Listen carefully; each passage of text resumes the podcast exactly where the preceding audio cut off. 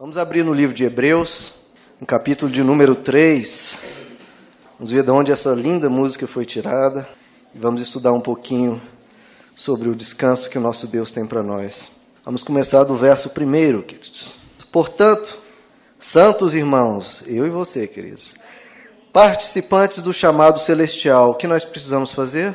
Fixem os seus pensamentos em Jesus, apóstolo e sumo sacerdótico que confessamos Vamos para o verso 7.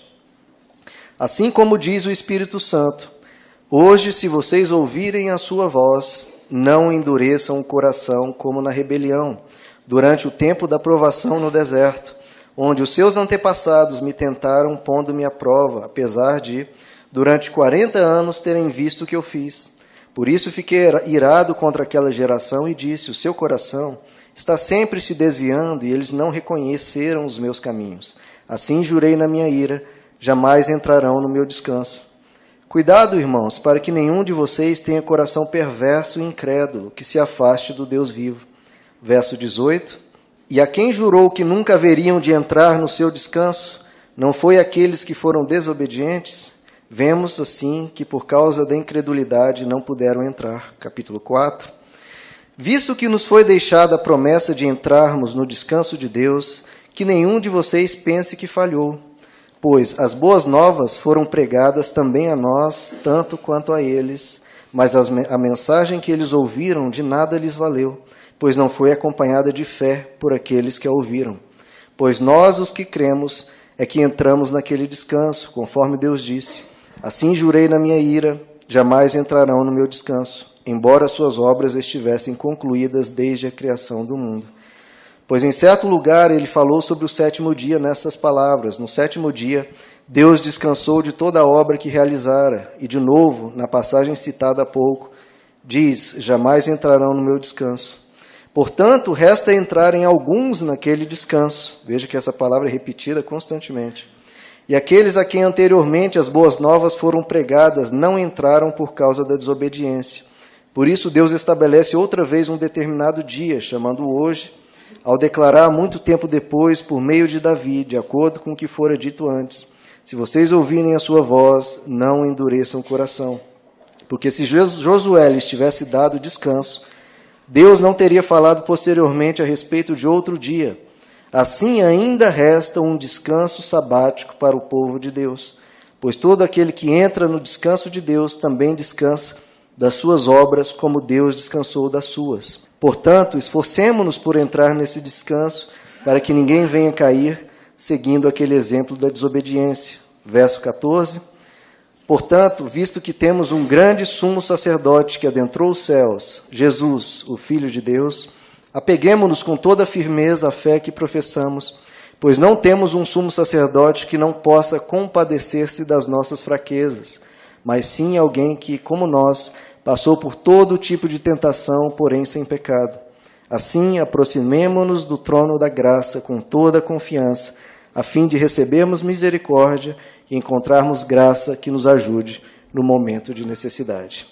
Até aqui, queridos. Senhor nosso Deus, fala com tua, tua igreja, fala com teu povo, Senhor.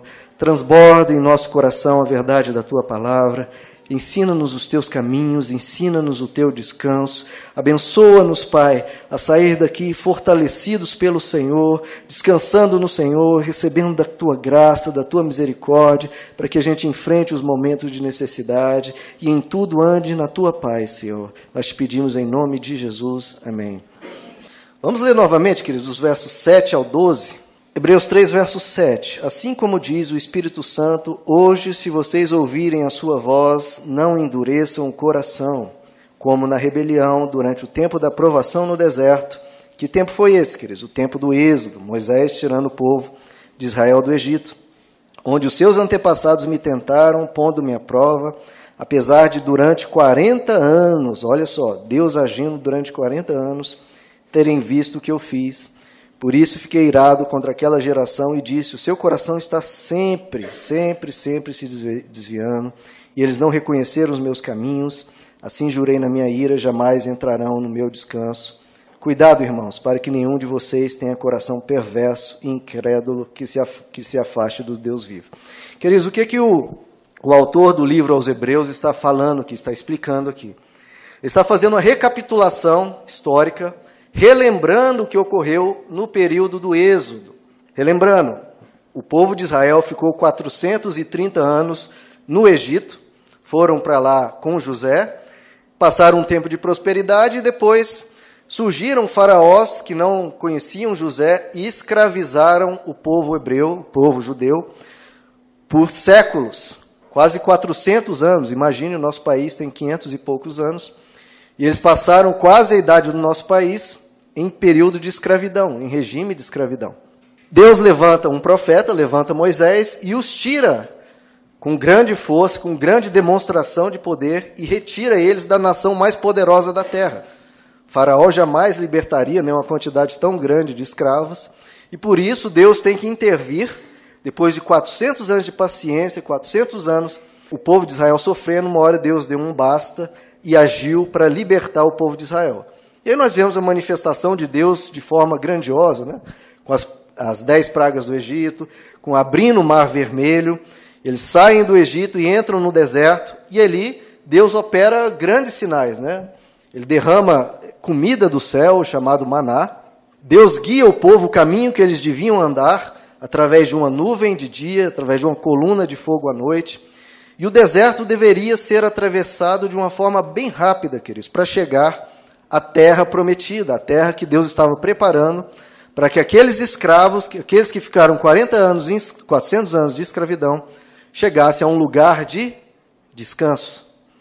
Havia um descanso prometido a eles que depois de tanto trabalho, de tanta servidão, de tanto sofrimento, de tantos chicotes que eles receberam nas costas, de tantas mortes, eles por fim receberiam um descanso.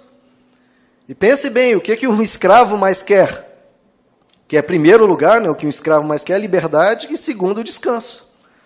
Porque haja sofrimento viver uma vida de trabalho de sol a sol, eh, sob opressão, um trabalho pesado, um trabalho duro. E o que Deus prometeu a eles?